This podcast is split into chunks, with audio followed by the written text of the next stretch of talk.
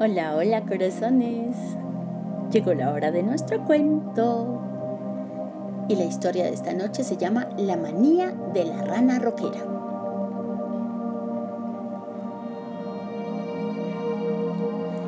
La rana Paca cambió su vida el día que vio en la televisión por primera vez un concierto de rock. Sí, de rock. Y la rana Paca quedó fascinada pero no por la música o por las guitarras eléctricas o por las baterías. Quedó fascinada por las melenas de los cantantes y cómo sacudían su cabeza al cantar. ¡Ah! ¡Oh, qué pelo tan largo y tan bonito! Yo quiero algo así, que se note que soy especial. Pero Paca solo era una rana. No había ido a la escuela y ni siquiera sabía que las ranas no tienen pelo. Así que pensó que el pelo le saldría si se dedicaba a dar conciertos de rock o conciertos de cualquier música, sacudiendo su cabeza. Su croar de rana no encajó muy bien ni con el rock, ni con la ópera, ni con el pop, ni con las rancheras, ni con los vallenatos, y mucho menos con el reggaetón. Pero ella siguió dando conciertos por donde iba. Viajó por pueblos y ciudades, por el mar y la montaña, por calles y jardines, hasta que un día dio su recital en una peluquería. Sí, en una peluquería. Mientras cantaba, ¡crack!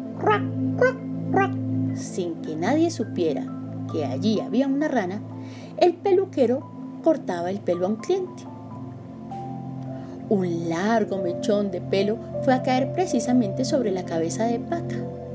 Y ésta pensó, al verse con tanto pelo sobre su cabeza, que su sueño por fin se había hecho realidad. Emocionada, cantó con tanta fuerza y entusiasmo despertó a Fredo, el gato del peluquero. Este, al ver aquel montón de pelo en movimiento, saltó sobre él y ¡pum! se lo zampó a la boca pensando que se trataba de, de un ratón. A Paca no la salvó su largo pelo, ni su estilo musical. La salvó ser una rana. Porque a Fredo, el gato, no le gustó lo babosa que era, lo fría que estaba y lo resbaladiza de su piel. Y la escupió. Pero las huellas de aquel ataque quedaron para siempre marcadas con grandes cicatrices en la piel de Paca y también en su memoria, pues así aprendió que Serrana también tenía su lado muy bueno. A partir de ese momento, Paca estudió todas las ventajas de ser una rana y la mejor forma de aprovecharse rana. Y creó una escuela para ranas, de las que salieron las ranas más hábiles y felices del mundo mundial. Y colorín colorado, este cuento se ha acabado.